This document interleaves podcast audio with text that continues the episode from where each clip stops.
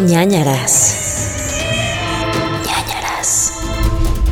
Hola amigos, bienvenidos a ñañaras, este podcast de misterio, terror, suspenso, horror, asesinos, fantasmas, demonios, brujas, leyendas y más cosas que aparecen en este mundo, donde los tratamos de decir pero con un poco de humor porque hay que tomarnos la vida a la ligera. Ella es Paula del Castillo, yo soy Gerudito, bienvenidos. Qué bonita tu intro, pero nunca hablamos de demonios, entonces no mientas. Un episodio hablamos de demonios. Sí, ya, y fue debut y despedida porque nos dio miedo. Bueno, pues si se habló en una vez, se habló. Pero es nuestro así gancho. es, amigos, el podcast en el que hablamos de cosas de terror, pero los conductores son unos cobardes y nos da miedo todo. Así que bienvenidos. Si son como nosotros, quédense. Muchas veces creo que algunos no nos escuchan porque dicen, no, es que a mí me dan miedo esas cosas y no entienden que a nosotros también y que el punto es hablar de eso para perder un poco el miedo, pero sin hablar tanto como para que te dé más miedo.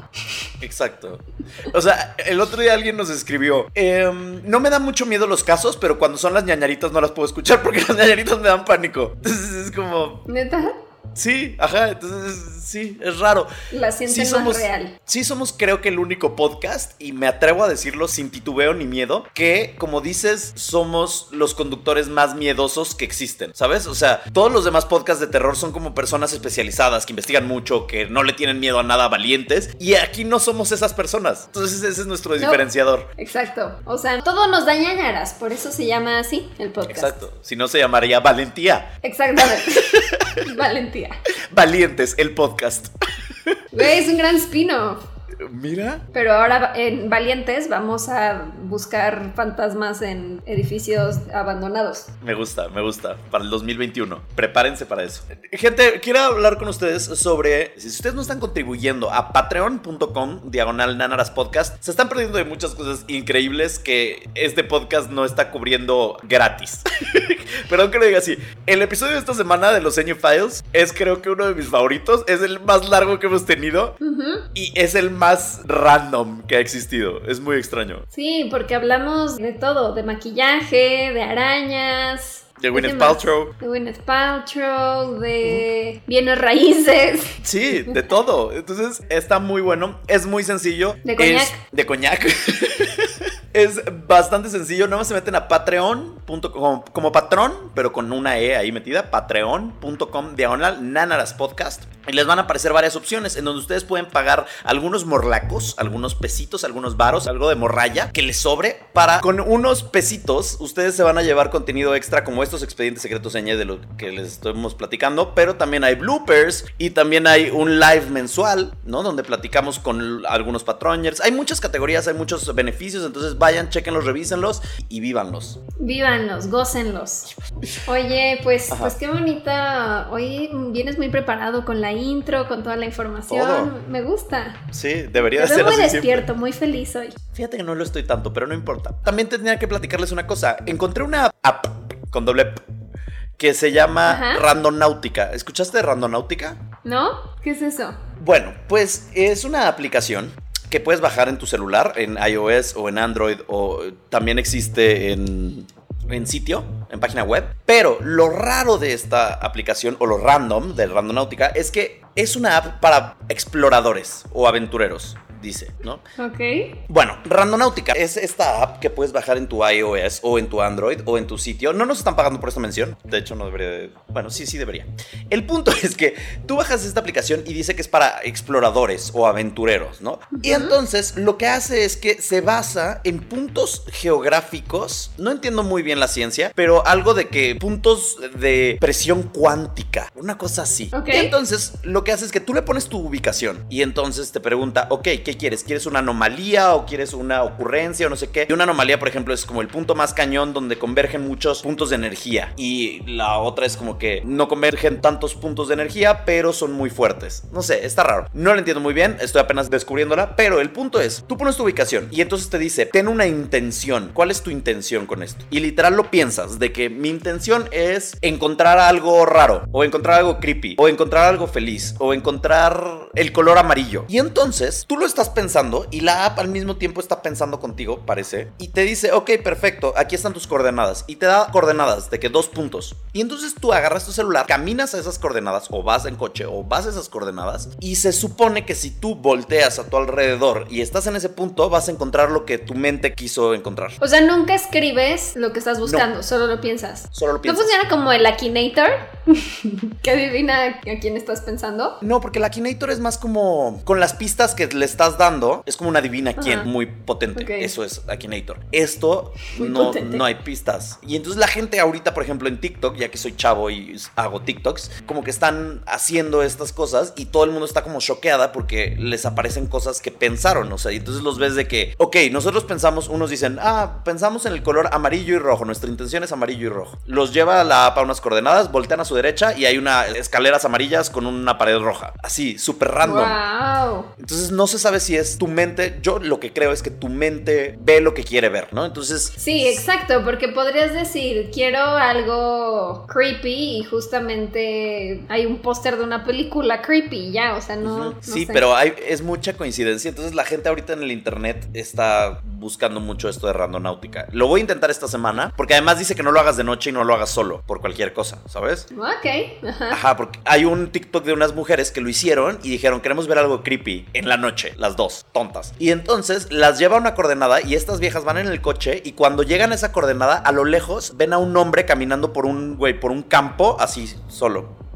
Ay, no es cierto. Te lo juro por Dios. Y entonces las dos así de que ¡ay! salen corriendo. O sea, de que se van en el coche, aceleran, de- lo ven ¿Qué, qué de pedo con reversa. eso? Quiero saber cómo funciona. No sé, yo tampoco. A lo mejor era un güey que iba caminando casual y ya, pues justo como tu mente te está traicionando porque estás pensando quiero algo creepy, te Pero- espanta que hay un señor ahí caminando solo. Pero sí se ve creepy. Un hombre caminando solo en- creepy, a medio pastizal, este, sin luz ni nada. Y lo ves y sí se ve creepy el hombre. O sea, ¿subieron eso a TikTok? sí, está en TikTok. La voy a buscar. Te lo voy a mandar, te lo voy a mandar. Entonces, sí, no sé qué pedo con eso. Si esta es mi última semana grabando el podcast, saben que Randonáutica me jugó una mala treta y vi algo que no debía haber visto. Ok, quiero por favor que documentes tu viaje con Randonáutica. Documentaré, documentaré y les informaré. Muy bien, perfecto. Güey, yo estoy medio traumada porque hace unos episodios les había contado, ¿no? De The Last of Us y ya por fin lo terminé. Ajá. Y, güey, me destrozó ese juego. O sea, el- el- volví a llorar, pero de que, güey, lloraba eh, desconsolada yo en el stream. Me dio mucha pena porque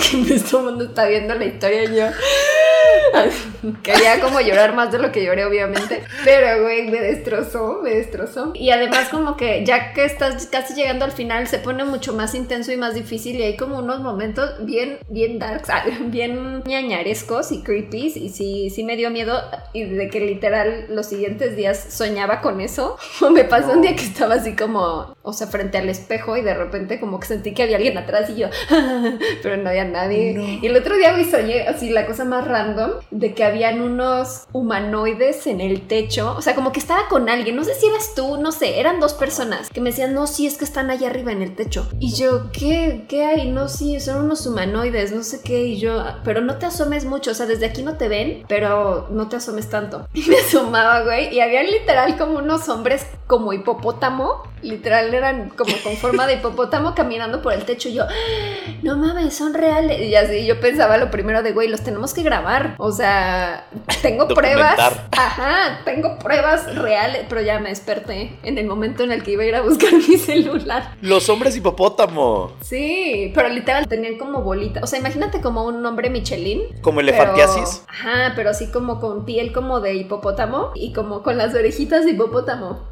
Ay, eso está cute. Pero los vi muy reales. No, pero sí, sí daban miedo, porque estaban grandotes. Me dieron miedo, pero fue muy real. ¿No había un villano de las tortugas ninja que era así? No me acuerdo. Podría haber uno.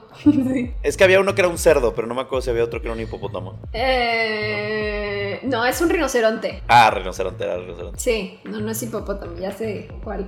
Pero sí, no sé, como que eso me ha, me ha tenido intranquila últimamente. Y luego ya pasé de la saga del mosquito a la saga de la hormiga. ¿Qué? Cuéntame. Güey, ubicas cuando hay algunas épocas en las que empiezan a salir estas pinches mi- mini hormiguitas y que de repente ves una y de repente te das cuenta que hay 47 20, millones. ajá, caminando todas en, en fila. Y eso me ha estado pasando toda la semana, o sea, de que ya les estuve echando ride y así, y como que ya, de repente digo, ok, ya, ya no van a ver en este cuarto. Y al día siguiente hay más, y es como no mames, entonces ya, güey, yo buscando remedios caseros, ya tengo un super spray que acabo de rociar antes de que empezara el podcast, de que vinagre, Vinagre, con sal, agua, y así. jabón y agua y no sé qué. Espero que con esto acabe, pero güey, ya no la soporto. Ay, Regresan yo- todos los días. Pero además está raro porque vives en un departamento, o sea, no estás en un primer piso. Ajá, exacto, pero pues no sé, supongo que entran de las plantas de los de abajo, no sé,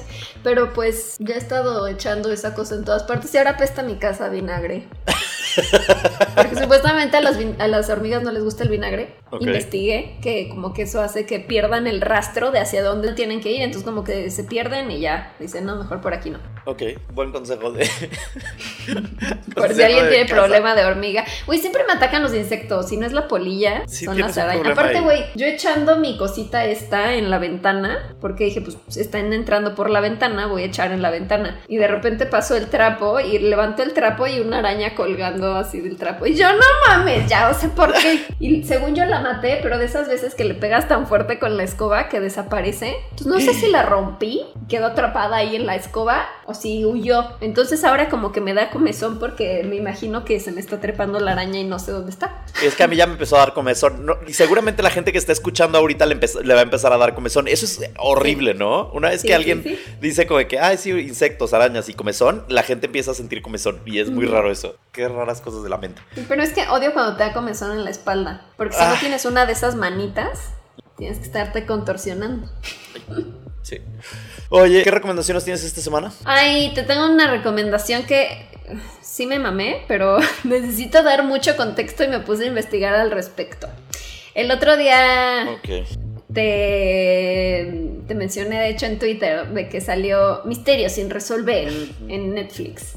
Entonces me puse a investigar sobre el tema. Y si no han visto, pues acaba de estrenarse hace, bueno, cuando escuchen esto ya tiene más tiempo, pero hace poco se estrenó Misterios sin resolver, Unsolved Mysteries, en Netflix. Y si no ubican esto, es una serie que se volvió todo un clásico en los 80 y los 90. Eh, estaba investigando que se estrenó en el 88, luego duró hasta el 99, luego cambió de televisora y estuvo del 2001 al 2002, hasta que se murió el conductor, que era como súper icónico en esa serie, que se llamaba Robert Stack. Y se me hizo curioso porque dije, bueno, ¿qué hacía como buena esta serie? O sea, como que yo me acuerdo de haberla llegado a ver muy, muy chiquita. No sé si salía como en el canal 5 o algo así en el canal Según yo sí. 4, no sé. Pero sí me acuerdo que la veía y decía, "Uh, qué miedo. O sea, como que sí me daba ñañara, pero como que de ahí me empezaron a llamar la atención estos temas, yo creo. Y resulta que todo comenzó porque en el 84 la productora y escritora Terry Dunn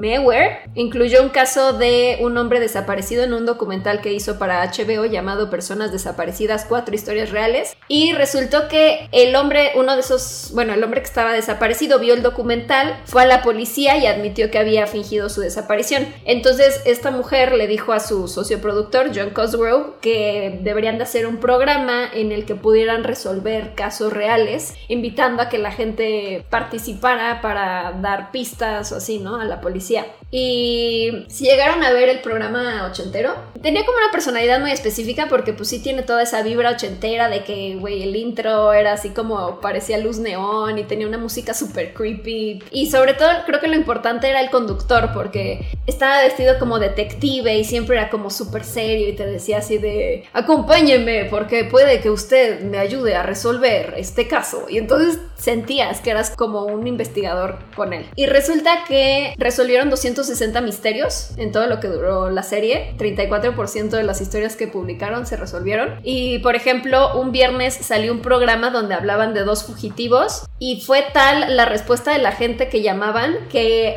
la mañana siguiente, el sábado, ya habían arrestado a los fugitivos. O sea, No. Sí, era un programa que, que funcionaba bastante, pero siento que sobre todo era por eso, porque te lo presentaban como como con este conductor que era como el detective y como que también tenía este formato de que eran como, no sé si dos o más casos, pero eran como cortitos y hacían como recreaciones de los eventos, sobre todo era como muy actuado. A veces metían como algunas entrevistas, pero era sobre todo recreaciones y como que también como invitaba mucho al morbo de la gente, como de, "Uh, ¿qué habrá pasado? Pero me puse a ver el nuevo que están lanzando en Netflix y es muy, muy diferente. O sea, tienen como esta misma onda de vamos a poner casos para darles difusión y a ver si la gente sabe algo de qué les pasó a estas personas o qué sucedió. Pero ya no tienen conductor porque como se murió Robert Stack en el 2003, pues dijeron no queremos reemplazarlo porque era muy icónico. Entonces decidieron que no hay conductor. Entonces nada más empieza pues el caso y ya.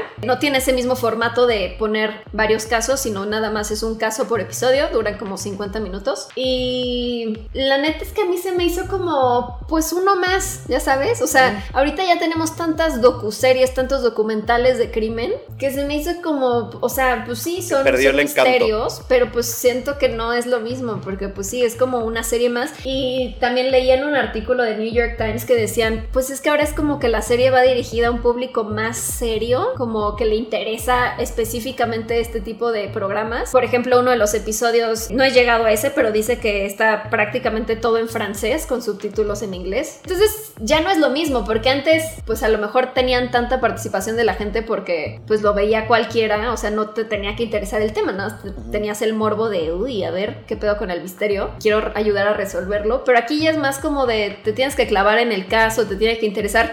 Y honestamente el primer episodio me pareció aburrido, o sea, como que es la desaparición de un hombre y que luego pues lo encuentran muerto, pero la neta, o sea, no, no es por hacerlo menos, pero pues hay muchos casos así, como que ya no lo sentía así como, como una serie muy original o muy diferente a lo que ya hemos visto. Son ocho episodios de esta primera temporada, tienen tres muertes inexplicables, una persona desaparecida, un hombre buscado y un fenómeno paranormal. Mm. Pero de hecho estaba viendo que, o sea, en el fenómeno paranormal hablan de ovnis, ¿no? Y como que estaban, uno de los que trabajaba en la serie, pues como que le preguntaban de, oye, pero ¿realmente tiene que ver poner un caso de personas desaparecidas junto a temas de ovnis? O sea, porque en, en la serie original sí manejaban estos temas a la par. Pero como que ahorita ya lo están viendo así de, ay, pues no sé, tal vez no es como tan relevante una cosa con la otra, entonces tal vez vamos a darle menos peso a las cosas paranormales, que pues sí, de hecho es un episodio de ocho. Entonces no sé, como que siento que no, o sea, sí, lo estoy poniendo como recomendación, pero, o sea, Meh. yo estaba pensando, esperando en lo de los 80, 90 y esto sí, pues es una cosa muy distinta.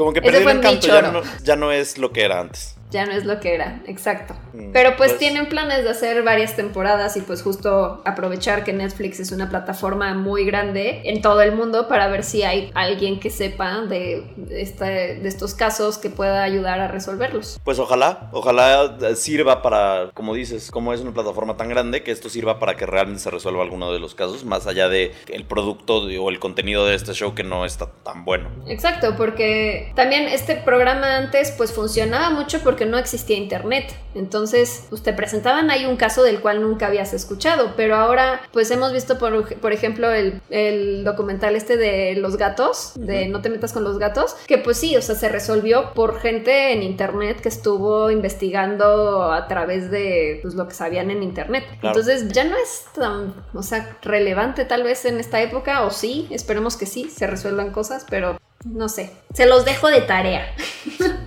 Pues vemos. Yo les voy a recomendar una película que vi esta semana. No sé si ya la recomendamos. O sea, no sé si ya la recomendaste, porque yo nunca la había visto, entonces probablemente. Si no la has recomendado tú, está bien. Se llama Viene de noche. It comes at night. Ah, no, no le he recomendado, sí la he visto, pero no, no la he Ah, recomendado. ok, bien. La vi esta semana. Por un lado la odié, por otro lado la amé. Es una Sí, muy buena película. también. Está muy bien hecha, pero siento que el título es muy mal título para esta película.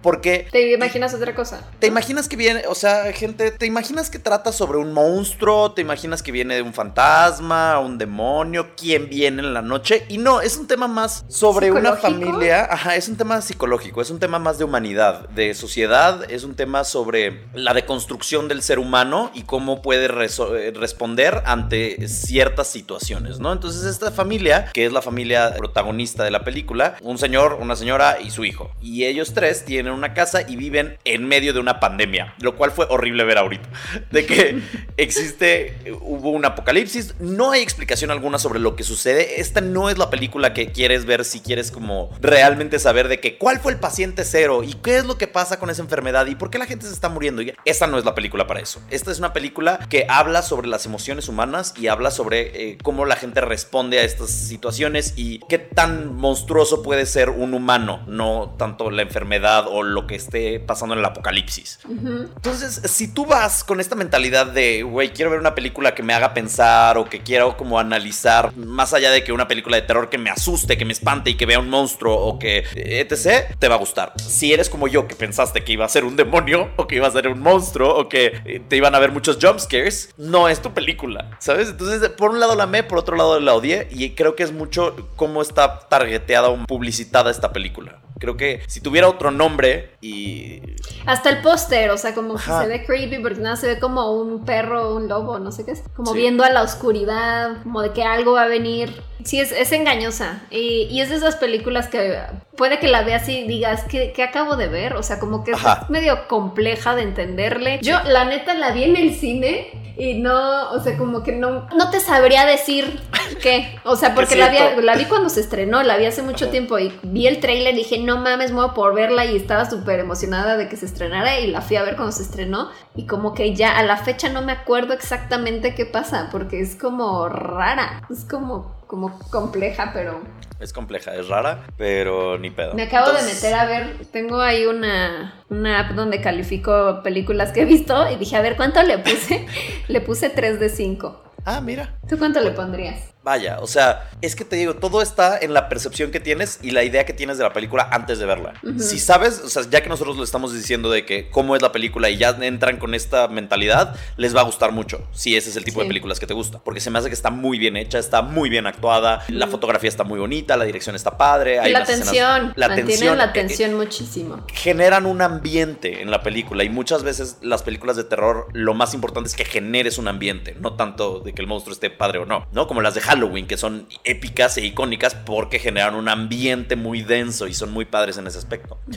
Entonces, tiene cosas increíbles, pero si eres una persona que dice, no, yo quiero ver el conjuro, ¿sabes? No. Sí, no es, no es la y así. Y ese fue mi problema, que yo cuando vi el trailer sí esperaba algo así más como de jumpscare. Entonces entré con otra expectativa y sí me sacó de onda. Pero sí es buena. Sí, le doy cuatro, yo creo. 4 de 5. Pero bueno. Tal vez la volveré a ver para reevaluarla. Está bueno. Por cierto, no te dije ¿Qué? que este es el podcast favorito de Paulina Rubio. Ay, sí, ¿cómo? Sí. La chica dorada, la chica dorada ama este podcast. Y ¿Desde cuándo? Qué bueno que me acordé. Esta semana me enteré, me enteré así de la nada. Te iba a decir desde la época de Timbiriche. Ah, no, ¿verdad? No. no existíamos. No, esta semana, ¿sabes? Ella se está quedando en su causa, entonces le ha gustado mucho. Causa? ¿No viste que así dice? ¿No? ¿Cómo no viste eso? Se volvió súper viral. No estaba, estaba, ajá, estaba haciendo un video, decía como de que quédate en tu causa. Y todo el mundo dice de que, güey, es casa. ¿Por qué dices causa? En tu causa. Y ya es como sticker y meme y así, quédate en tu causa. Entonces ella se estaba quedando en su causa y pues para pasar el tiempo dijo, ¿qué escucho? Encontró este podcast y dijo, sí, y ya es fan, fan, fan, fan. Sí, sí. Sí, sí es. Me encanta, qué bueno que es fan. Me mandó un voice note y todo de que, ¿qué onda flaco? Me encanta el podcast, ya sabes. es mi mejor invitación Estoy aquí en mi causa. Estamos en la causa y me encanta, flaco. Porque dice flaco para todo. Me gusta tu imitación, ¿eh? Sí. El otro día vi que alguien se reía de mi imitación de Chabelo. ¿De Chabelobi? ¿De Chabeldobi? Chabeldobi. ¿Qué pasó, cuate? Pues eso, pues bienvenidos. Y recuerden que al final de este episodio tenemos ñañaritas. Y si ustedes tienen una historia creepy que contarnos, nos la pueden contar en nanaraspodcast.gmail.com, así como seguirnos en todas las redes sociales que son nanaraspodcast, donde tenemos un grupo de ñañers que es increíble y también hay memes y cosas divertidas y así, y ya. Así es. Vamos a escuchar los casos. Ay, pues me toca empezar con un caso. Está, está intenso, ¿eh? La verdad es que empecé, nada más como que lo leí por ahí el, el título, pues, y dije dije, Ajá. ah, pues a ver, voy a, voy a intentarlo. Pero no, no me esperaba lo que venía.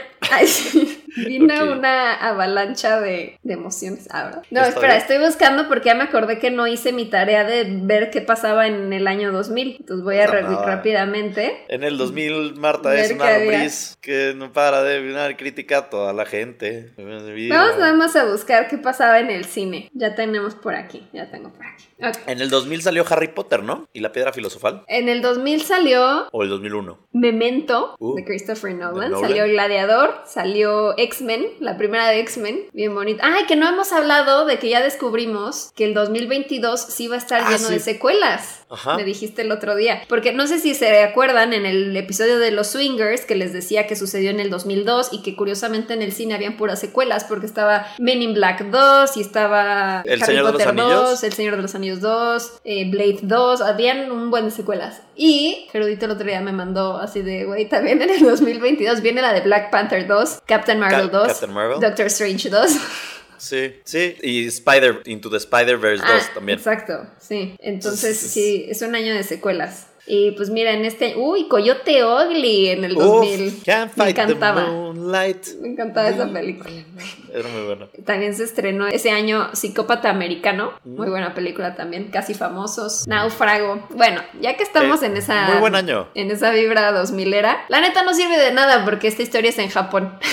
Eso es pura película gringa. Pero bueno, nada más para hacer mi tarea, ¿no? Godzilla. Godzilla 2000. Pero es gringa, ¿no? Bueno, pero. Bueno, Gojira. Gojira Gojira. es Gojira. Quería hacer una historia japonesa porque pues tú has hecho varias japonesas y yo no. Entonces, pues ahora ya me toca. Y pues bueno, también ya había hecho la del bosque, de la Okigahara. Pero bueno, como saben, pues Japón es un país muy pacífico, no hay realmente muchos crímenes. Entonces, en el año 2000 sucedió un crimen que conmocionó al país porque no había sucedido algo similar anteriormente, a tal grado que es uno de los casos más grandes de la historia de Japón y es un caso sin resolver, así que a la fecha siguen trabajando en él. Desde el 2000 han trabajado en él alrededor de 246.044 investigadores, han recolectado 12.545 piezas de evidencia y hoy en día 35 oficiales tienen asignado trabajar únicamente en ese caso. Ofrecen 20 millones de yens para quien dé información. Yen,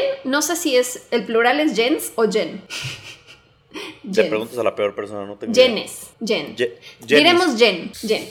Esto sucedió el 30 de diciembre del año 2000. La familia Miyazawa estaba en casa preparándose para el año nuevo y era una familia compuesta por Mikio Miyazawa, el padre de familia de 44 años que trabajaba para una empresa llamada Interbrand, que era una consultora basada en Londres, su esposa Yasuko, una maestra de 41 años, y tenían dos hijos, una hija de 8 años llamada Nina y su hijo de 6 años llamado Rei. La casa estaba en Setagaya, que es un vecindario de Tokio que es muy tranquilo y está completamente aislado del resto de la ciudad. Y de hecho como que cada vez habían menos casas en esa zona porque habían hecho un parque aledaño, entonces como que cada vez empezaron a vender más casas y empezaron a ampliar ese parque, a tal grado que pues ya los Miyazawa solo tenían cuatro vecinos, una de las casas era de hecho donde vivía su mamá y su hermana, más bien la hermana y la mamá de Yasuko, de la mamá. Y pues en este parque había una zona que habían como adaptado para que fuera como para patinetos. Skater boys. Escatos. Ajá. Escatos. Y pues era una tarde normal, era, les digo, un vecindario muy tranquilo. El papá estaba navegando en internet un rato. Acuérdense que en los 2000 estaba así el internet en su boom. Entonces dijo, me voy a dar mi rato para estar navegando en la web. La mamá estaba viendo la televisión con su hija, mientras que el hijo menor estaba arriba, dormido en su habitación.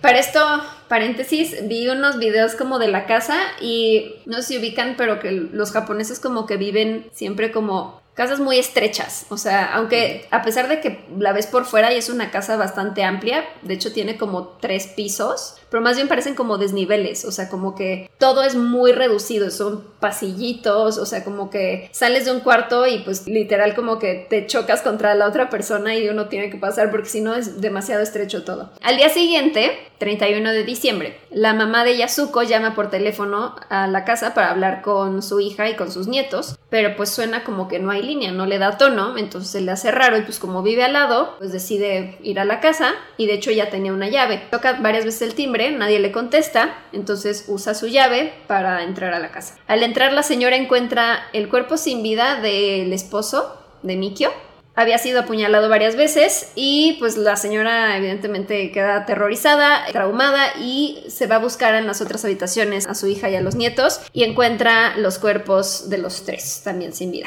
¿De todos? O sea, de la, de la Sí. hija y de los hijos. Todos, todos muertos. Y ahora pues vamos con el recuento de los hechos y la evidencia forense que fue captada, ¿cómo se dice?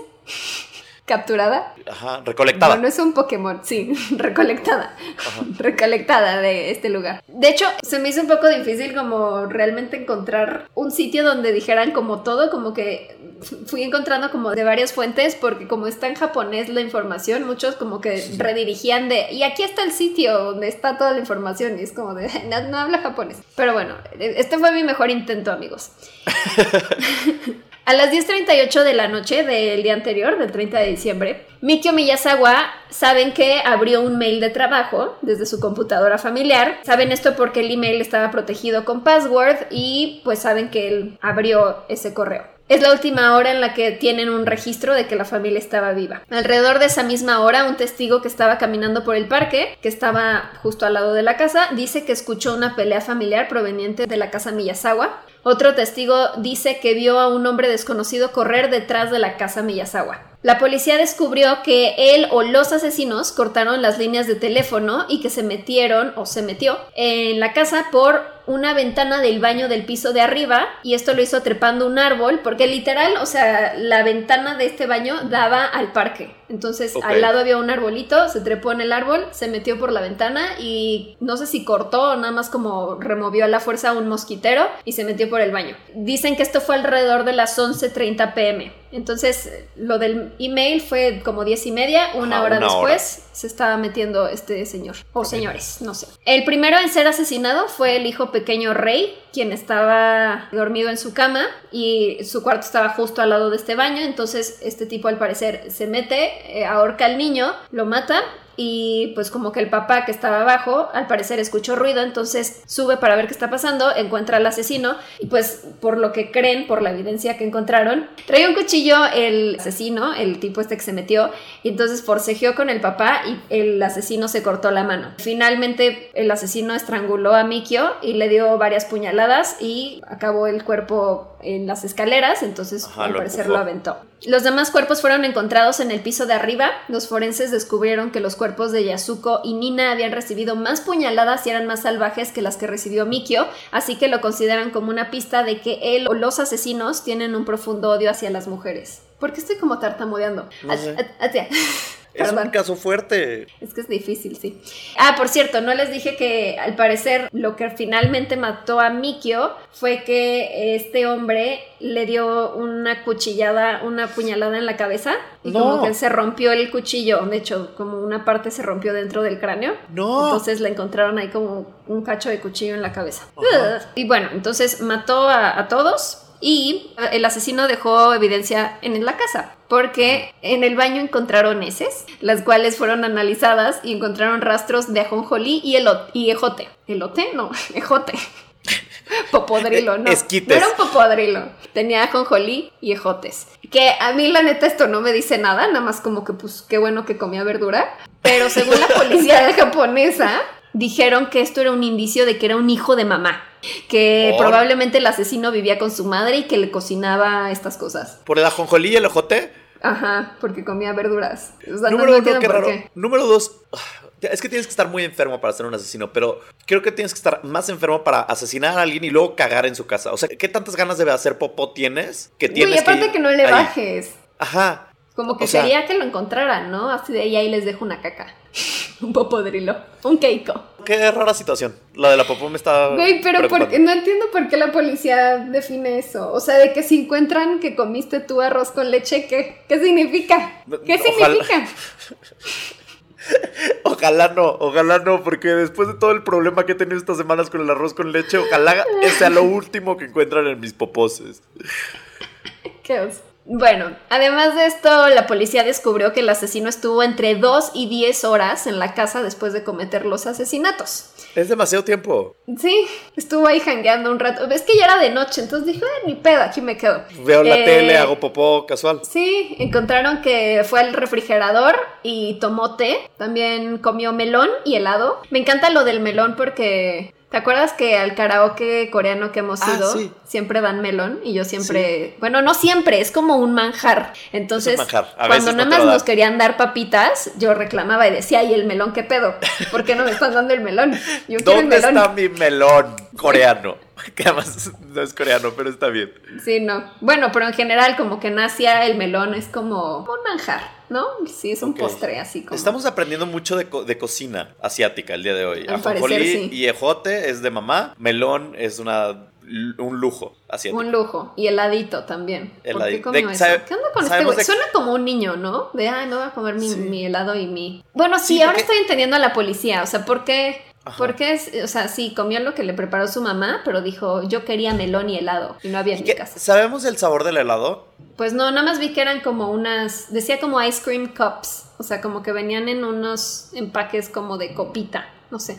Ok. No tengo No, idea. y no sé por qué lo pregunté. En realidad no creo que resuelva nada, pero sí me quedé pensando como de que. Era napolita, ¿no? o era Pero es que- sabor ajá. wasabi. Ajá, matcha, ¿sabes? Podría Sí, o el, el ese que es como de mm, frijol dulce, que también usan Ajá, mucho en los postres taro. los japoneses. ser. Y así. Y taro, ajá. Bueno, encontraron eso, que comió varias cosas. También encuentran que usó el botiquín que tenían de primeros auxilios para curar sus heridas y que tomó una siesta en el sofá del piso superior. Ok. ¿Por qué no pagas un hotel? ¿Qué necesidad de llegar y matar gente? No sé. ¿Sabes? Puedes pagar sé un hotel quería. No- y no pedir entiendo. room service. Ajá. Pides tu heladito, tu melón. club lo sándwich. Tu club sándwich. Es deli, papitas. Mm, ¿Por qué matar a la gente, gente? ¿Por qué? ¿Por qué? ¿Para qué? ¿Y con qué finalidad? Lo decimos siempre, pero siempre es válido. Exactamente. ¿Robó algo? Ah, espera, a eso Ah, vamos también. Perfecto. Al parecer, el asesino se paseó por toda la casa recolectando basura y objetos inservibles y luego los echó todos en una tina del baño que estaba hasta arriba y encontraron ahí una envoltura de helado, documentos y recibos del trabajo de Mikio, documentos de la escuela de Yasuko, toallas sanitarias que al parecer las usó para detener su sangrado, toallas de mano y panfletos que rompió o cortó con tijeras. Güey, se puso a hacer ahí casi origami el cabrón. En Art Attack, él en Ajá. papiroflexia, viviéndolo, Sí. gozándolo. Que, ay, a ver, ahora aquí que me encuentro. Ah, ok, vamos a cortar esto. Y lo tiraba ahí. Pues mira, Mientras es se que- comía su helado. O sea, es que sí, sí era un asesino y una persona mala, pero también le gustaba hacer sus scrapbooking, le gustaba hacer sus bullos, Como sus bullet los journals. Sí. Sí, sí. Entonces Muy dijo, bien. bueno, pues mato dos pájaros de un tiro. Tres personas y dos pájaros de un tiro. Luego analizaron la computadora y encontraron que fue usada a la 1.18 am y luego otra vez a las 10 de la mañana. O sea que el güey estuvo un ratote ahí. Estuvo viendo el historial de la computadora. Entre las páginas estaba una de un teatro en donde al parecer intentó comprar unos boletos pero no pudo. También chismoseó la página de la empresa en la que trabajaba Mikio y la de la escuela donde era maestra Yasuko. ¿Qué?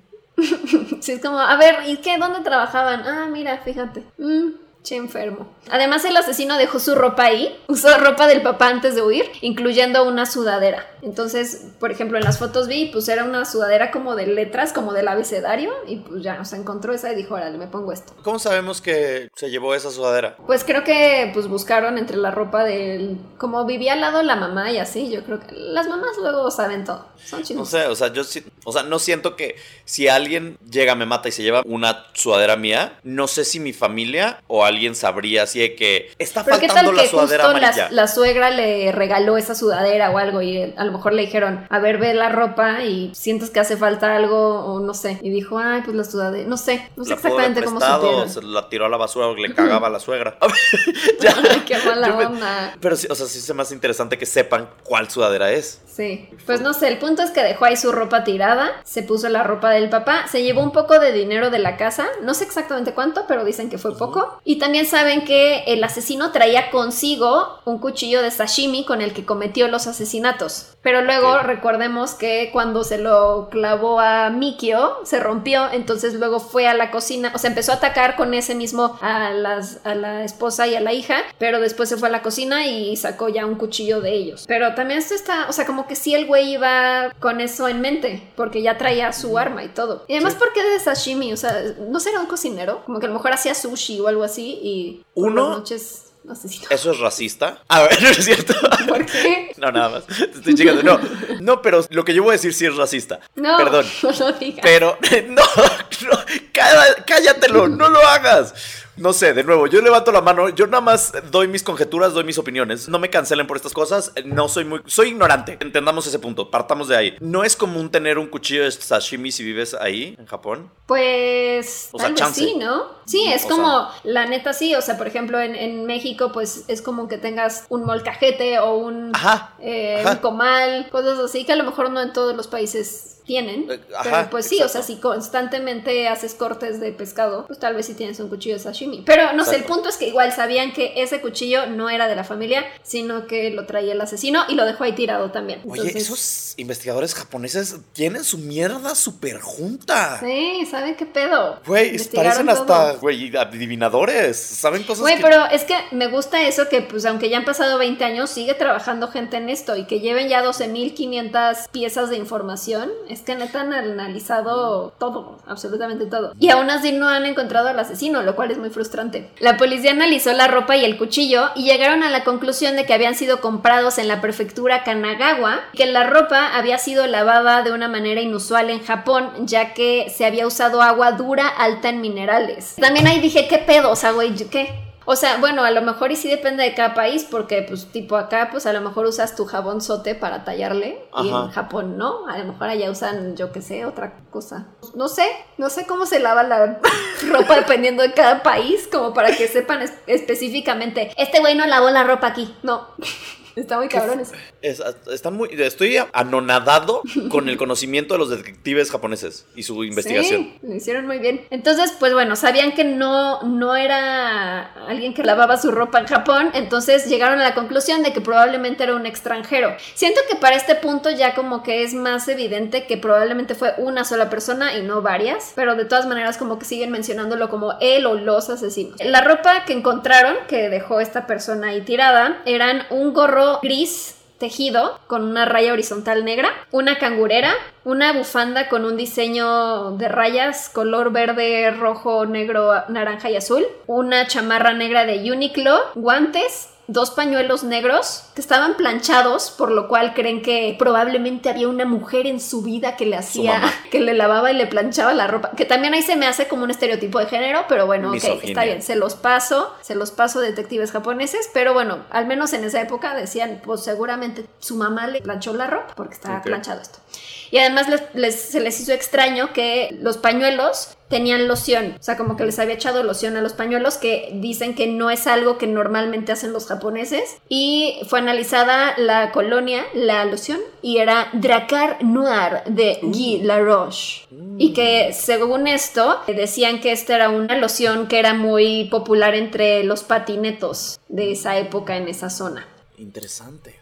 Sí, sí. Además también dejó ahí su playera de manga larga que también analizaron y dijeron, bueno, si la compró en Kanagawa, ahí se vendieron 130 como esta playera, pero era una playera genérica, no era de una marca. Y analizaron y llegaron como a 12 de las personas de las 130 que se vendieron, entonces como que no pudieron seguir con esa evidencia porque no había como ningún lead, Claro. ya sabes, como hacia dónde ir. También encontraron en el piso por todos lados habían huellas de tenis marca Slasinger que son hechos en, bueno, ahí eran hechos en Corea del Sur. En la cangurera habían restos de arena, una pluma fluorescente y cinta antiderrapante para patineta. Entonces cada vez va sonando más. O sea, de por sí la ropa, si la ven, porque si buscan este caso, lo primero que van a ver son fotos de, de la ropa. Y pues dicen que, o sea, como que lo ves y era como el estereotipo de ropa que usaba alguien que eh, pues era un patineto en Japón en los 2000 Como sí, como de skater boy, así de, uh, Ajá. soy chavo. Y eh, además, el tema de que trae pues la cinta antiderrapante, como que empezaron a conectarlo de es alguien que pues frecuenta ajá. el lugar este de patinetas que está al lado. Pero bueno, les digo que dentro de la cangurera había restos de arena. Analizaron la arena y descubrieron que era del desierto de Nevada en Estados Unidos, más precisamente de un área cerca de la base de la Fuerza Aérea Edwards en California. ¿Qué?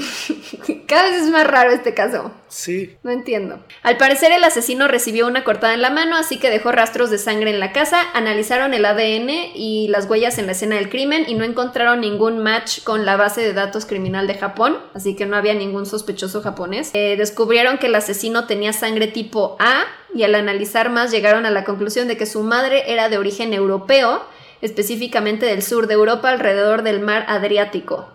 O sea, entre Italia y la península de los Balcanes, alguien como de esa zona. Mientras que su padre era del norte asiático. Encontraron que el ADN del papá era compartido con uno de cada cuatro coreanos, uno de cada diez chinos y uno de cada trece japoneses. Entonces, lo más probable es que el papá era coreano y la mamá tal vez no era europea, pero sí tenía antepasados europeos. Ok. Se cree que mide alrededor de 1,70 de complexión delgada. Creen que nació entre el 65 y el 85, es decir, que cuando sucedió esto tenía entre 15 y 35 años de edad, debido a la fuerza necesaria para realizar estos asesinatos. Y por cómo apuñaló, probablemente es diestro. Una historia interesante de otro testigo es que un chofer de taxi dijo que esa noche le tocó recoger a tres hombres de aproximadamente 30 años. Dijo que ninguno de ellos habló durante el recorrido y que dejaron rastros de sangre en el asiento trasero. Pero aún así la policía no logró cómo conectar este, esta anécdota, este testigo, con los asesinatos. Eh, ok, ahora va, info relevante en relación a lo que pasó antes. El 25 de diciembre Yasuko le dijo a su suegro que había visto varias veces un coche extraño estacionado fuera de su casa. El 27 de diciembre fue visto un hombre de alrededor de 40 años rondando la casa. El 29 de diciembre una mujer dice que vio en, en una estación cercana a un hombre usando la misma ropa que dejó el asesino y que le llamó la atención porque pues era invierno y este hombre no estaba suficientemente abrigado para el clima. El 30 de diciembre un hombre con la misma descripción fue visto en una estación a un kilómetro y medio de la casa Miyazawa y tenía entre 30 y 40 años. Ahora, hay cuatro principales teorías de lo que pudo haber sucedido. La teoría 1 es eh, que antes de los asesinatos, Mikio Miyazawa tuvo fuertes discusiones con patinetos que frecuentaban el parque junto a su casa porque hacían mucho ruido. Varios testigos dijeron que les tocó ver a Mikio confrontándolos varias veces. También confrontó a una pandilla de motocicletos. ¿Sí se dice así o lo estoy diciendo? Según yo sí, yo lo diría así. Gente que anda en moto, X. Eh, una pandilla de gente que anda en moto que se reunían al, a, a pasar el rato en el parque. También que bien perro el señor, ¿no? Así como... A mí sí me daría miedo llegar ahí con una pandilla de ¡Órale! ¡Sáquense! Que están haciendo mucho ruido. lo hizo bien, sí, pero sí, pues sí, pues sí, sí está de sí. miedo. No sabes qué, qué pueden hacer Pues no sé qué también lo hizo, porque. Pues no sabemos si esto fue lo que sucedió o no, pero bueno. Ajá. Los Miyazawa planeaban de hecho mudarse en marzo de 2001 a unos meses por este tema de que habían muchas pandillas por ahí y que hacían mucho ruido. Los detectives creen que alguno de estos individuos pudo haber sido el asesino para vengarse de Mikio y la descripción de los testigos sobre el hombre sospechoso coincide con el estereotipo de un patineto. Muchos creen que es algo muy simple, que no pudo haber escalado algo tan brutal, pero pues es la teoría más aceptable. La segunda teoría es que pues desde el fin de la Segunda Guerra Mundial ha habido una fuerte presencia de Estados Unidos en Japón. Actualmente hay 50.000 militares estadounidenses estacionados ahí. Lamentablemente ha- han habido varios casos de militares estadounidenses que han violado y matado gente en Japón. Así que como el asesino probablemente era extranjero, creen que podría ser un soldado estadounidense o algún trabajador de alguna instalación militar. Pero creo que está muy random que justo haya escogido esa familia, que está como lejos de donde está el centro de Tokio, donde está pues la base militar, no sé. Como que Está raro no porque. No, yo tampoco lo creo porque la alimentación era de hijo de mamá japonés. Sí, pero sí está raro lo de la arena que encontraron que era de Nevada, de Estados Unidos. Pues Chance viajó, este skater boy eh, japonés, viajó a Nevada al a un concierto, un festival, y luego A Burning ya Man. regresó. Ajá, Burning Man y regresó, ¿sabes? Chance. La teoría 3 es que desde los años 80 han habido problemas de inmigración ilegal provenientes del noreste y del sur de Asia, en Japón, y se cree que el asesino podría ser un inmigrante que huyó de ahí en tren a otra zona o a otro país. Y otra posibilidad es que en los años 90 Japón tuvo una recesión económica y creen que el asesino podría haber sido un hombre desempleado que tenía deseos de vengarse de la sociedad, que también se me hace muy exagerado. O sea, es como de no busco quién me la debe, sino quién me la paga, ¿no? Yo creo No que he was a skater boy. He was a skater boy, probablemente. Sí, Y la teoría 4 es que eh, hay evidencia circunstancial que indica que el asesino podría ser de Corea del Sur. Primero por el tema del ADN, que es predominantemente También por cómo lavaba su ropa. Y en Corea del Sur usan agua dura, pero en Japón no. Así que lavaba su ropa como la lavan los coreanos. En 2015, el autor de crimen Fumiya Ichihashi publicó un libro donde supuestamente descubre la identidad del asesino. Eh, según este libro, la policía encontró en la escena del crimen rastros de tierra que al ser analizada coincidía con tierra de Gyeonggi en Corea del Sur. Ok. Eh, este libro también especula que el asesino formó parte del ejército de Corea del Sur y el autor no revela la identidad, pero dice que él sí sabe quién es, lo llama R y dice que las huellas dactilares de R coinciden con las encontradas en la escena del crimen y que es un coreano, pero pues no, no, no revela nada, entonces Y es ajá, una especulación, ¿no? Bullshit. Sí, no, Mentira. siento que se quiere Si- hacer el interesante por vender. Si sabes quién es el asesino, lo dices. Llegas Sí. con la policía y dices, güey, aquí están las pruebas, aquí están las huellas de esta persona y mira cómo machan. No, nada más, Exacto. ay, R, ¿por qué protegerías a un asesino? R, ¿Qué clase de persona eres? Ajá. En general parece que los asesinatos fueron al azar y pareciera que no hubo un motivo detrás. Las suposiciones de los detectives han creado algunas teorías sobre cuál fue el motivo y eh, digo, están los que lo ponen así como súper de, no, es que era un depredador sexual y era misógino por cómo mató a Yasuko y a Nina. Otros creen que pues era esto, un hombre que quería venganza por lo de la recesión económica y que resentía a esta familia porque eran más acomodados. Pero también se me hace muy exagerado. El autor del libro que les decía cree que fue por dinero, pero realmente tampoco tiene mucho sentido porque pues nada más se llevó un poco de dinero, no se llevó mucho. Actualmente en donde vi lo del video de cómo es la casa es porque justo eh, el gobierno ya está planeando en derrumbar la casa, o sea, como que dicen pues ya tenemos todo lo que necesitamos de ahí, tenemos muchísima evidencia y no necesitamos seguir yendo a la casa, pero la hermana de Yasuko le está pidiendo a la policía que por favor no derrumben la casa, que porque siente que, que, pues es como la escena del crimen donde podrían sacar más evidencia y que, que, pues vale la pena que la mantengan. Siento que es más bien un- una conexión de nostalgia que siente como puta, me derrumban la casa y ya ahora sí ya los perdí, ¿no? O sea, Sí. como que quererse aferrar a algo físico. Pero pues, pues no, o sea, como que la policía dice, no, ya la vamos a derrumbar. Y pues justo ella como que invitó a prensa japonesa como para que fueran a grabar y a cubrir así de, no, y miren la casa y es que vean cómo ellos vivían una vida súper modesta y eran muy humildes, o sea, no, no fue por dinero y, o sea, como, como que siente que ese tipo de cosas pueden ayudar a resolver el crimen. Este, y pues ya, si quieren les comparto ese, esa página con ese video en, en el grupo de ñañers. Ya llevan 20 años investigándolo y cientos de miles de personas, los detectives lo han estado revisando. Entonces, ya, o sea, ya la casa no siento que ya no van a encontrar algo nuevo, ¿sabes? Ya, cada rincón y cada segundo de esa casa o centímetro de esa casa ya fue investigado y ya está documentado. Entonces, yo sí estoy de acuerdo que la tiren. ¿no? Exacto. Pero, pues sí, ese es el caso. No saben qué sucedió y se me hace muy triste. Pero yo creo que sí fue algún. O sea, sí, probablemente era un extranjero. No sé si. No, no, estadounidense, no, no sé. Como dices, siento que la arena pudo llegar ahí por alguna razón extraña. Claro. Pero como dicen del ADN y todo, probablemente era coreano y a lo mejor pues él estaba entre los que estaban ahí en, en el, en el parque, que patinaban, y pues sí, se quería como vengar del señor este. A lo mejor y si les echaba bronca muy feo, no sé, no sé qué habrá pasado, pero pues sí era como una venganza de un skater boy. Sí creo que, yo también creo que es, mi teoría también es que es patineto. Fue un patineto que enloqueció, ¿sabes? Un patineto agresivo, un patineto de la chingada. O no- también creo que no fue nada más uno, yo sí creo que fueron dos. Pero hubieran encontrado huellas del otro. Pues no sabemos, chance y usaba guantes o chance y chance y la popó es de uno y la sangre es de otro. Y pero aparte, ¿por qué dejó toda su ropa? O sea, entiendo si a lo mejor pues está manchada de sangre y la quieres dejar. Pero por ejemplo, los tenis no los dejó. Ahí sí aplicó la de no, mis tenis no. Pues chance los, O sea- chance, los lavó. Tal vez. O le gustaban mucho sus tenis. Sí, por eso era un sneakerhead. Ajá. y coleccionaba sus tenis. tenis. y dijo, no, ni madres, estos me costaron caro, no los voy a dejar. Pero lo- todo lo demás sí lo dejó. Qué Ay, pero es muy feo, porque salen fotos de la familia y eran todos bonitos. Los niños eran de esos típicos personajes de estudio Ghibli, Ah. como todos cute, como niños. Ay, no, no, muy feo. Pero bueno, pues esa fue la historia de la familia Miyazawa en. Setagaya, Japón. Pues lo siento mucho a la familia Miyazawa por la muerte de sus integrantes. No sé por qué me reí. No me debía haber reído, perdón. Es que no tenía sentido que le digas a la familia que murió que lo sientes. No, a la familia, a la hermana y así. Ah, bueno, a, la- a los familiares de la familia. Ajá. O sea, a la familia. No, a los muertos. También lo siento. O sea, sí, qué mal pedo. siento que hayan muerto. Sí. No se lo merecían. De esa manera, sí. No. O de ninguna manera. Ugh. Vamos a tu caso. Gente, perdón, pero es que mi cerebro de repente, créanme que no es con malicia nada lo que les digo. Siempre Sí. es pedos.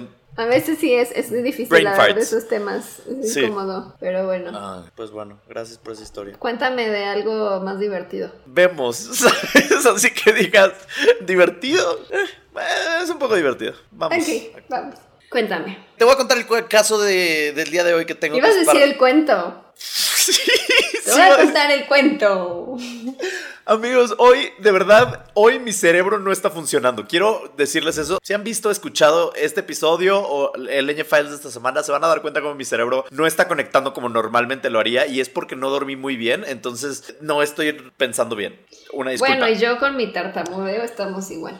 No importa, es para darle variedad, para que no piensen que todos los episodios somos perfectos, para que vean que somos humanos. Este, eh, excepto Pau, que es vampira. Niña índigo vampira. Niña Índigo Vampira Ultra Plus Master. El día de hoy les pregunté en el grupo de los Patroñers, en el grupo secreto VIP de Patroñers, de Patreon, les pregunté que qué querían, ¿no? De historia paranormal, porque no sabía qué hacer. Entonces les di varias opciones y entre ellas estaba leyendas, leyendas como las que hemos hecho de culturas, de dioses, de mitología y así, y aliens. Y hubo un empate, ¿no? Entre esos dos.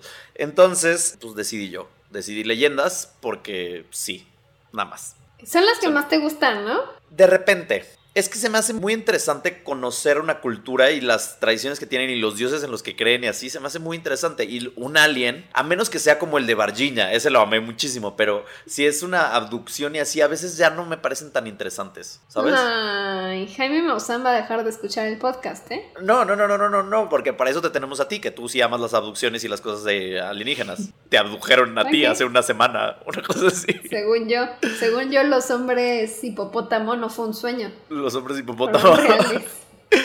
Entonces, pues bueno, para este caso necesitamos transportarnos a el pasado. Vamos a hablar de estas leyendas como machis y calcus y nahuales y todas estas cosas que hemos platicado. Vamos a transportarnos a la bellísima península de Yucatán para hablar de una diosa bastante problemática llamada Shtab o Shtabai, depende de quién lo pregunte. Tiene sus dos nombres.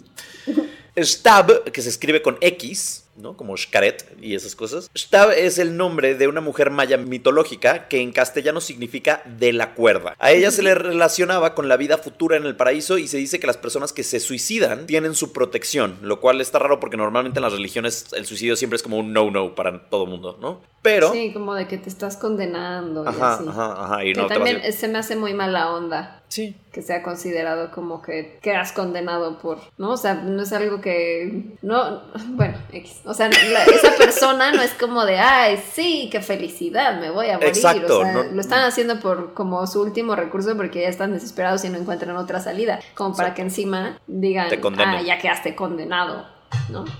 Pues sí, pues los mayas no tienen tanto como odio a es- hacia el suicidio.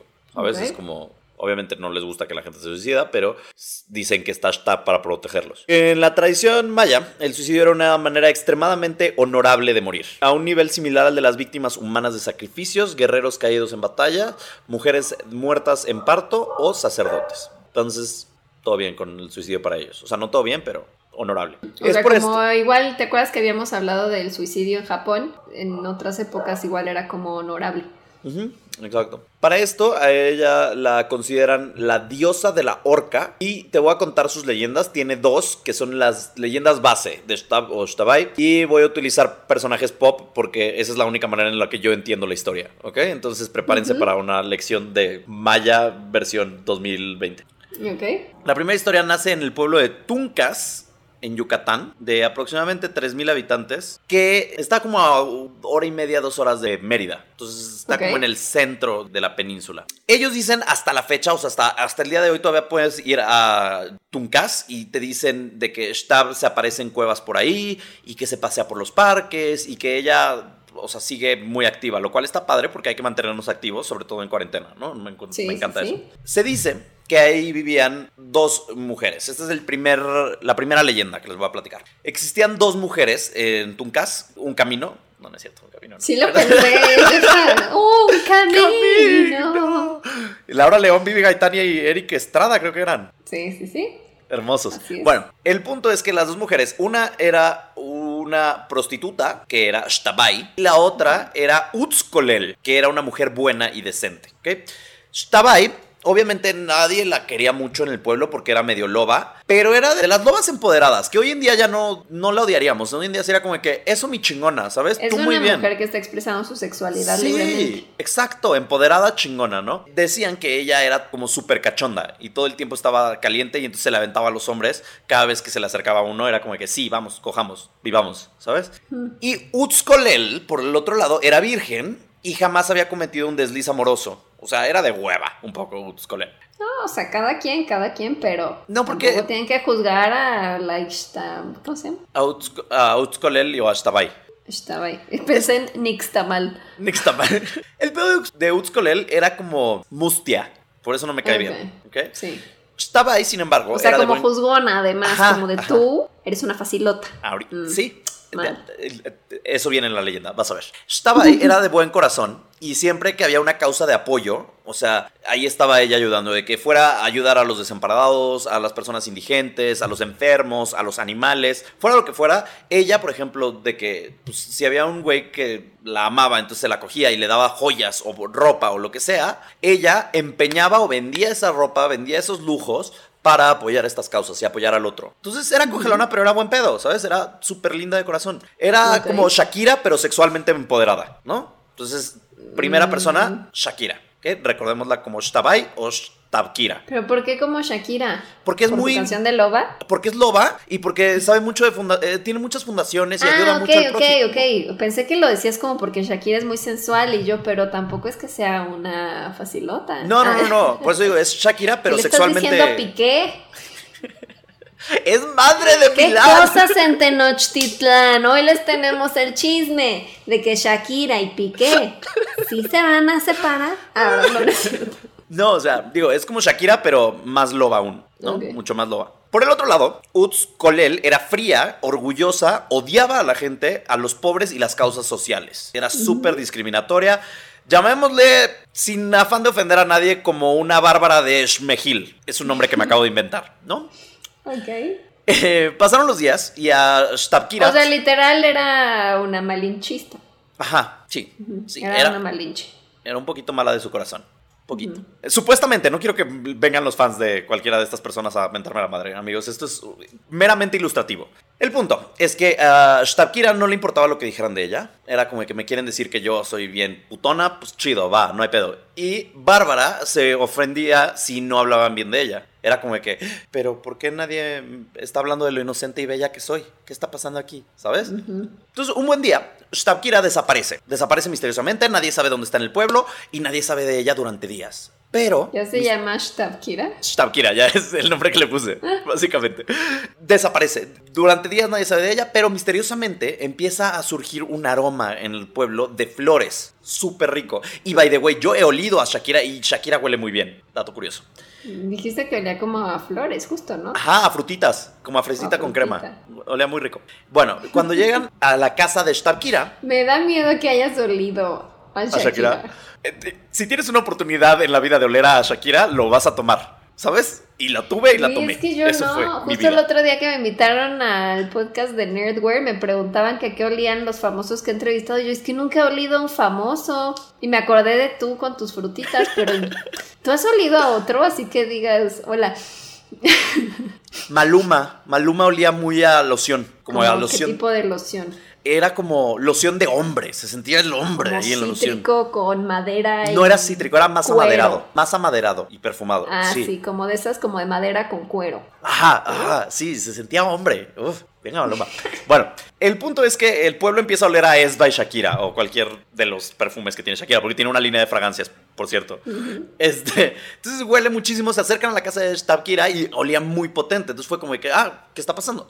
Abren la puerta y encuentran muerta a Shakira, pero desprendía este aroma a, a flores. Súper bonito, Ok. súper rico, ¿no? Entonces, Bárbara se mega emputa extraño. se mega emputa, Utskolel, Bárbara, se emputa y dice, esto, esto es mentira. Aquí hay algo raro, esto, aquí hay algo que no me está cuadrando. Ella está fingiendo su muerte porque no puede ser que huela tan bonito cuando está muerta. O y sea, ¿se enoja porque olía bien muerta? Sí, exacto. Sí, se emputa Ah. por eso. Y dice que ella hasta cuando hace ejercicio huele mal, ¿no? Entonces, que dice? Eh, supuestamente. Entonces dice, no, yo creo que eso es un espíritu maligno que está usando para atraer a más hombres y que engañarlos y engatusarlos. Y que si era verdad, entonces que se preparen porque Es si entonces- envidiosa. Sí, es una envidiosa. Entonces dijo, si esto es verdad y si esto no es falso, pues prepárense, porque el día que yo me muera van a oler el mejor aroma de que han olido en su tierra. O sea, va a ser una cosa increíble porque yo soy inocente y virginal y perfecta. Entonces, güey, no tientes algún asesino. ah. Te juro que cuando me muera voy a oler así cabroncísimo. El punto es que unas personas entierran a Shakira porque recuerda que muchos en el pueblo la odiaban por putona. Entonces, pocas personas van a su entierro, dos, tres personas la entierran y aunque la ponen, la ponen en un terreno super X, de que les vale madres, pero en ese mismo terreno empieza, sigue oliendo a flores increíbles y empiezan a crecer flores muy bonitas de ahí. Pasan los meses y se nos muere Bárbara Utskolel. Y pues va ¿Y todo. cómo se murió? No, no, no especifican. O sea, las dos no sabemos cómo se murieron. No, no, no es relevante al parecer para la cultura maya cómo murieron. El punto es que se muere Bárbara, va todo el pueblo al entierro y cuando, se, cuando llegan se dan cuenta que no huele a perfume, sino que huele a podrido, a podredumbre, huele asqueroso, a cadáver, pero a la quinta potencia. Entonces, literal, o sea, se le pudrió el tamal, ¿sabes? Por obrar mal a la pobre Bárbara. En cambio, la tumba de Shtabkira nace una bonita flor hermosa que la llaman Shtabentún, que es una flor muy bonita que puedes encontrar en Yucatán y que utilizan para crear un licor que se llama Shtabentún y dicen que embriaga porque embriaga como el amor que daba Shtabai a los hombres. Esa es la leyenda de Shtabai. En cuanto a Utskolel o Bárbara, no se quedó así porque ella también se convirtió en una flor que se llama Tzakam, pero es un cactus súper lleno de espinas, así horrible, y sale una flor ahí que se llama Tzakam, que es muy hermosa, pero huele horrible y es muy fácil que si tú quieres agarrarla, te pinches con las espinas del cactus. Estoy buscando fotos de la flor, sí está muy bonita la Staventún. Ahí está. Eso no termina ahí, pues Utskolel, Bárbara, se arde de ser una flor peligrosa y aspestosa, entonces se dedica a coger con espíritus malignos desde el inframundo para que... Ajá, ya se empieza a poner loca la historia. Para que huela tan bien como Shtabai. Entonces le dan la oportunidad de Ah, ver... o sea, según ella, lo que le daba el olor a la otra era su La actividad cogelona. sexual. Ajá. Ok. Entonces coge ya desde cuál espíritu. Y entonces los espíritus malignos le dicen, órale, va, te regreso a la tierra. Te regreso a la tierra como mujer para que pues, cojas con más hombres. Y entonces esta mujer tiene tanta ira y tiene tanto odio. Engatusa a los hombres cuando los encuentra en senderos y se los coge, pero los termina matando porque tiene lo que llaman un frenesí de amor infernal. Entonces. Esa es la primera historia o leyenda de la Ashtabai o Shtabkira, ¿no? La segunda habla de una bellísima princesa indígena de Abolengo con dos ojos negros hermosos y una hermosa sonrisa de nombre Zuluay, ¿ok? Zuluay se O sea, sentaba la en sonrisa tenía nombre. ¿Eh? ¿Ew? Su sonrisa tenía nombre. No, no, no, ella se llamaba, o sea, tenía una hermosa Ah, sonrisa y su nombre era Zuluay. Y yo, ¿por qué le ponía nombre a su sonrisa? Qué extraño. Así son los mayas, le ponen nombre a las sonrisas. No, Zuluay se sentaba en la entrada de su casa, soltaba su larga cabellera y se peinaba para tener pelazo. Y ya que traía su tremenda pela, se la echaba para atrás y caminaba por las calles, ¿no? Ella muy coqueta y muy sensual. Güey, Su- muy princesa de Disney, ¿eh? Muy Rapunzel. Sí.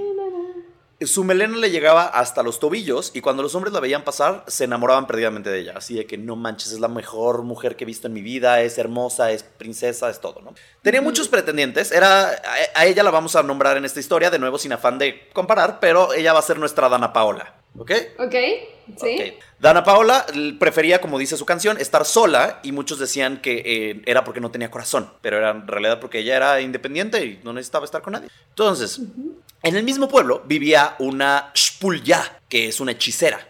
Eh, la Shpulya estaba enamoradísima de un soldado que estaba en el pueblo y estaba intentando usar su magia para enamorarlo, pero el soldado nada más no caía. Como era de esperarse, el soldado, que era un guerrero muy guapo, que en esta ocasión le pondremos Sebastián Yatra, porque Sebastián Yatra tuvo ahí sus que veres con Dana Paola. Ah, sí. Sí, les estoy dando también el chisme de Dana Paola Yatra y la tercera persona, que ahorita les platicaré que es la bruja. Y entonces el punto es que Yatra estaba súper enamorado de Dana Paola y cada vez que Dana Paola pasaba con su melena gigante, él como que la veía, era de que, ah, es hermosa, y se le quedaba viendo súper creepy y le sonreía, ¿no? Dana Paola no pelaba, seguía su camino. Le hacía crazy eyes.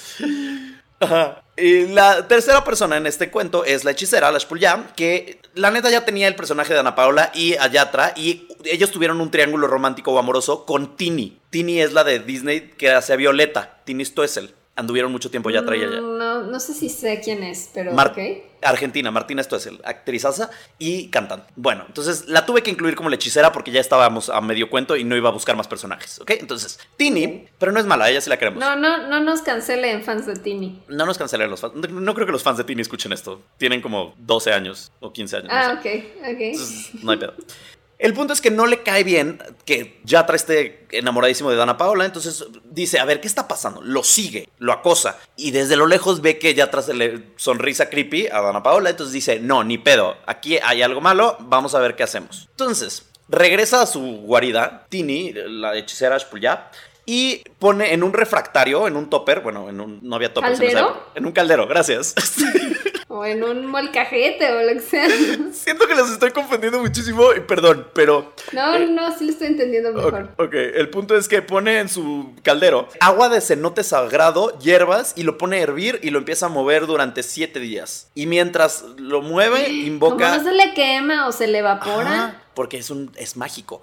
Entonces, mientras está invocando espíritus malignos. Entonces, de repente se le aparecen los espíritus malignos y habla con ellos y dice que quiere a esta persona, como si fuera un FaceTime del infierno. ¿no? Ok. Entonces, Como crea- el de el espejo de Blancanieves. Justo, sí, ese merengues. Y entonces crea este menjurje viscoso que pues ya lo prepara, los, ya pasa una semana, ya lo tiene listo y entonces llega a la casa de Ana Paola y llega con su termo, con su atolito este que acaba de hacer y entonces le dice, oye, Dana Paola o Zulay o como le quieran llamar, necesito que pruebes mi atolito para que tus labios dulces mejoren este brebaje y así eh, sea mucho mejor bebida. ¿no? Entonces... Qué creep. O sea, como super ñañara que te llegue alguien así. Es que si le pones un poquito de tu babita bien dulce, le va a dar el toque. Uf. Sí, pero esta vieja, tetaza, estúpida, perdón, no Dana Paola, esta vieja, la de la leyenda, y perdón, tampoco quiero ofender el, deidades mayas. No es estúpida, X, el punto es que lo hace, gracias. Eh, el punto es que lo hace, lo prueba, pasan unas horas, y cual si le hubieran dado ostiones a esta mujer, le empieza a dar la calocha, dura. Ajá. Quien no sepa Se lo que es la calocha, hornet. Es calor en la chocha. Entonces, eh, empieza a tener visiones sexuales, como pensamientos sexuales así muy cañones, y entonces empieza a caminar alrededor de su casa y empieza a echarse agua y se da baños y así, porque dice, no puedo creer la calocha que traigo, ¿no? Y entonces llega, cae la noche y dice, ya, tengo que salir de mi casa, voy a despejarme. Sale de su casa y ¿a quién se encuentra? A Yatra. Ay. Entonces se le avienta los brazos y le dice esta frase, recíbeme entre tus brazos, es para ti mi corazón y la dulzura de mi cuerpo para siempre. Que suena bonito, pero pues, en realidad nada más le ofreció su vagin, su push pop, su Pikachu. Entonces, Su push pop. Pero que no más bien. O sea, la push pop no sería más bien como un pene. no, por, por pucha. Ah, ya, yo, yo buscándole forma, yo propuse, es que es una paleta que empujas. Yo diría que es al revés, ¿no? Este, perdón, de nuevo bajando el nivel de este podcast, Gerardo. Muy bien. El punto es que el gobernador se da cuenta que no estaba su princesa, así que moviliza a todo el pueblo de que, güey, no está mi hija y como se escapó, porque sé que se escapó, no quiero volver a saber de ella y por mí que se vaya al infierno. Ay, ¿qué le pasa? Sí, güey, muy mal. Entonces, después de esa noche pasional, la princesa esta continúa dándose a Yatra y después ya no nada más se da a Yatra, sino se da a otros del pueblo, de que ya cogelona al full, viviéndolo, hasta que un par de días después muere de agotamiento bajo un árbol. De ahí dicen que la leyenda de Dana Paola, bueno, de Zuluay, sigue acechando los campos vestida de blanco y que si se le atraviesa un hombre, lo seduce hasta matarlo o si lo deja ir, hace que caiga en una depresión amorosa hasta el suicidio. Y a este nuevo espíritu lo llaman Shtabai, que de hecho hace un par de episodios que hablábamos del chillón averso, de la llorona, les dije que la Shtabai era una de las eh, similares a la llorona. Entonces, por eso es, esta es la versión de la llorona maya, por decirlo Y así. pero porque siempre esa necesidad de poner a la mujer como Eva, ¿no? Así de, y ella fue la que le dio la Sí. tentación al pobre hombre que iba pasando por ahí. ¿Por qué patriarcado? Tenemos que derrocar este patriarcado, amigos. Eh, Al principio decían que era como un cadáver parcialmente descompuesto, con los ojos cerrados y muchas veces la ven colgándose de un árbol. Y dicen que más que ser un espíritu maligno, es un ente que se dedica a guiar a las ánimas o a las almas al más allá. Sin embargo, con la llegada del cristianismo, como sabemos, la Shtabai dejó de ser esta diosa protectora chingona de los suicidios y se volvió una mujer mala demoníaca que castigaba el suicidio, porque acuérdense que cambian, los españoles cambian todo para que la religión cristiana y católica sean las buenas y todas las otras deidades son malas, ¿no? Esta leyenda se ha transformado también en otras comunidades y la han comparado con la cegua, que es la mujer caballo mexicana, que puede formar parte de un episodio más adelante. Y no también es como la... la... Ah, no, la que hablaste de Texas. Ah, no, esa es la Pero Donkey no. Lady, la mujer burro. Sí, ok. No, esta es la mujer caballo y esta es mexicana. Y te digo, la comparan mucho con la llorona, pero el punto es que utilizan mucho la historia de la Shtabai para asustar a los hombres infieles y meterles miedo para que no anden solos por ahí y que las mujeres también tengan miedo de ser cogelonas y siempre sean buenas, inocentes y virginales. Entonces, pues eso. Mm, ok, siempre hay una represión en el fondo. Exacto, siempre. Y ya, esas son las bonitas historias de la Shtabai. Shtabkira, Bárbara de Regil, Dana Paola, el triángulo amoroso de Tini y Yatra. Y, y supongo que con eso les queda un poco más claro la historia, ¿no? Me gustó, me cae bien. Ok.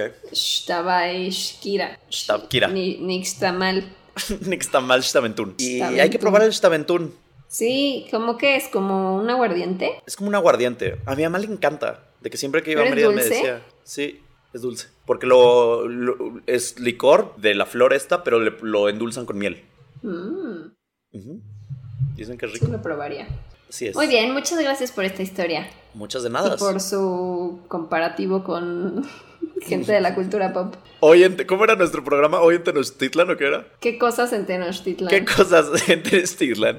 El día de hoy es ¿qué cosas en la península de Yucatán? Sí. Vamos a leer ñañaritas y acabo de encontrar una de, podré decir o no, bueno, X, de Emanuel. Se llama Caricias en la ducha. Uy, sí sabe qué tipo de programa es este, ¿verdad? No vaya a hacer otra cosa. Sí, güey, así. Y al final la acabamos de leer y... ¿Eh? ¿Eh? 50 ¿Por first. qué nos mandó esto? Fifty Shades of Grey. Sí. Dice, hola Pau y Gerudito, a continuación contaré una historia que me acaba de pasar mientras me bañaba. La verdad es que aún no le puedo encontrar explicación lógica al nivel de que estoy temblando. Bueno, la cosa está que ya estoy acostumbrado a ciertos contactos medio raros, pero esto ya pasó la raya. Ok. Como cada noche me metí a bañar, solo que no fue como siempre, pues sentí una mano fría acariciando mi hombro mientras me ponía shampoo. Primero pensé que era el agua, y como tenía los ojos cerrados no pude voltear rápido. Y cuando pude, volteé con temor y no vi nada. Ay, no. Miedo. The Grudge. Es como en la película de The Grudge, que pues Sí. igual se está bañando y está ahí la manita en el pelo. En cuanto pude, volteé con temor y no vi nada. Continué y al poco tiempo volví a sentirlo recorriendo mi hombro. Cerré los ojos con fuerza y comencé a rezar, hasta que poco a poco sentí como retrocedía. Tardé en shock lo que parecieron horas hasta que pude moverme para salir del baño. Espero que lean mi historia, adoro el podcast y espero volver a cerrar los ojos mientras me baño. Gracias, amo el podcast. Muchas gracias, Emanuel. Pues mira, yo por eso no cierro los ojos cuando me baño. ¿Cómo? Pues intento no. ¿Cómo no lo cierras? ¿Cómo te lavas la O cara? sea, cuando te, cu- cuando te enjabonas así rapidísimo, pero no sé, siempre, siempre, inconscientemente, no me tardo mucho en hacerlo. Ok. O sea, como que me jabono así en chinga y ya. Yo en épocas de niño del hombro, o sea, hace como, ¿qué fue? ¿Seis meses? ¿Seis, siete meses? Sí era un pedo para mí, entonces entiendo esa situación. Porque sí, cerrar los ojos sí es de pánico en la ducha. Pero ya, ya no me pasa, ya, lo- ya no tengo tanto miedo. Hasta ahorita que lo estoy platicando y probablemente la próxima vez que me bañe me voy a acordar de esto. Oye, pero nos hubiera contado más Emanuel porque dice que, que ya había sentido así como contactos medio extraños, ¿no? Lo dijo muy casual, ¿no? Ya, ya Sí, había de- ya, ya habíamos tenido un contacto ahí, pero este sí se pasó de la raya. No está bien cuando me estoy bañando que me esté toqueteando el hombro, pero bueno. No, oye. ¿qué- Caricias en la ducha. Demonios, fantasmas, monstruos, personas de terror que están escuchando este podcast. Personas de terror. Ajá. Personas. Person, de terror, no sean así, denos chance. Mientras estamos en el baño, no nos asusten, ¿sabes? O sea, ni bañándonos, ni haciendo popó, ni haciendo pipí, ni... Denos chance, nos quieren asustar, asústenos cuando estamos haciendo otras cosas normales. Sí. Pero es un momento muy vulnerable y no me parece. Entonces, Por eso las películas de terror siempre incluyen una escena en el baño. Sí. Porque es el momento más vulnerable que uno tiene y donde bajas la guardia un poco y siempre pasa algo en las películas. exacto. Entonces, exhorto a todos los entes y fantasmas que escuchan este podcast que paren. Como, como tú. No. No. No. No. No.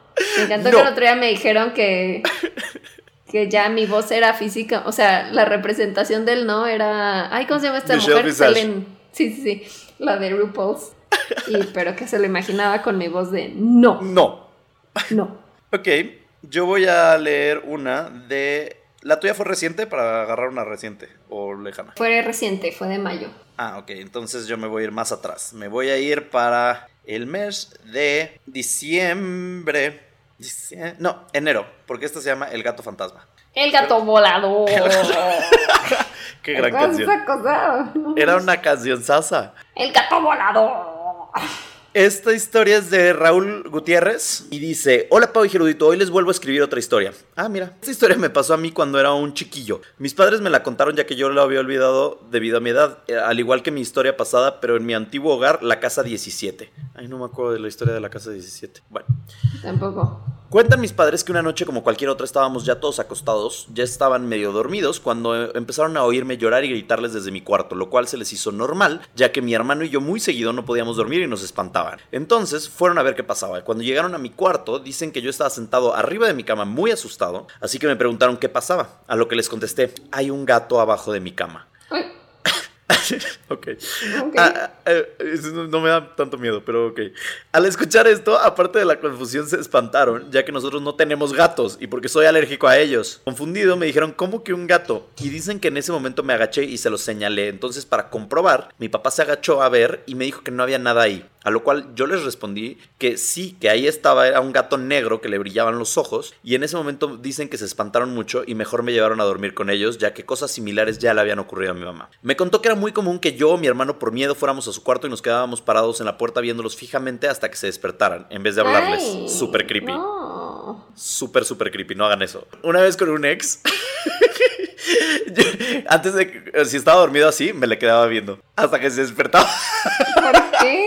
No sé, pero se emputaba muchísimo. A mí me daba mucha- risa. Él no le pareció tan divertido. Eh, Güey, qué miedo, ¿por qué haces eso? no sé.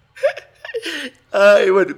No, Una vez, sí te meto un golpe. si bueno, no, no sabes del empute que le se metía y a mí me daba mucha risa. Pero bueno. Una vez que estaba a punto de conciliar el sueño, sintió pues la presencia de alguien ahí parado y pues obvio pensó que era alguno de nosotros, pero al abrir los ojos no había nadie, no le dio mucha importancia y volvió a dormir. Tiempo después le pasó lo mismo, pero esta vez sintió como se sentaban en sus piernas y otra vez pensó que era alguno de nosotros, a lo cual se levantó y no había nadie, pero después lo que vio causó que le dieran ñañaras, vio como en donde sintió que se sentaron había una marca de pompas, como si de verdad alguien se hubiera sentado ahí. Eh, después de unos segundos la marca desapareció y mi mamá se volvió a dormir. Como si nada, la señora, qué pedo. Pero bueno, esa fue mi historia y de regalo para ustedes, que sé que les da miedo leernos, les cuento algo que me pasó en la Navidad de 2016 que tiene que ver con el gato fantasma. Esta vez ya estábamos en mi casa actual, yo estaba dormido cuando decido mover mi brazo y siento algo peludo. En ese momento me desperté de golpe con un escalofrío horrible y no me atreví a ver qué era. Al principio creí que era mi cobija, ya que como era tiempo de frío estaba peludita y para confirmar que fuera la mi- misma textura y sorpresa, no era lo mismo. En ese momento me espanté inmediatamente me levanté al ver que era una bolita negra con orejas y recordé la historia que les conté, pero eh, al ver que este gatito sí era real, pues no me dio miedo, así que me levanté con cuidado de no despertarlo. Les dije que había un gato en mi cama, se espantaron mis papás y finalmente re- revivieron la noche del gato fantasma. Y fuimos a mi cuarto ¿Cómo? y ¿Se metió un gato real a Sí. su casa? Sí, o sea, primero tuvo un gato fantasma y luego en Navidad, años después, sí llegó un gato. gato real. Y dijo, a mi papá le temblaba la voz ya que después de lo del gato fantasma al parecer se traumó y le tiene terror a los gatos. Bueno, solo sacamos al gato que entró por nuestra puerta, que se había quedado medio abierta y ya. Esta fue una historia para que Ay, pensé que lo había adoptado. No, porque acuérdate que era alergia. Alérgico, sí. Sí. Este. Saludos, los ay, quiero. No. Pobre gatito. Pobre menino.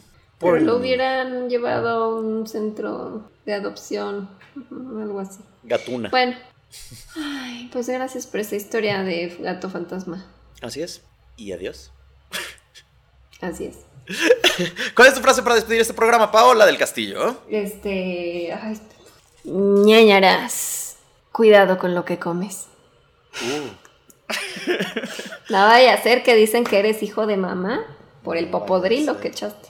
Mm, mm, ñañaras. Sus caderas no mienten. Ok.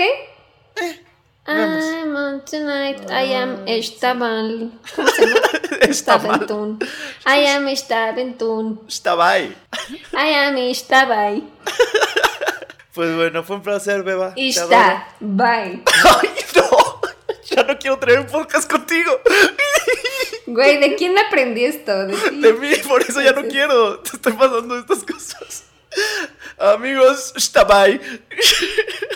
Istabai. A todos ustedes. Qué bello. Gracias por eso.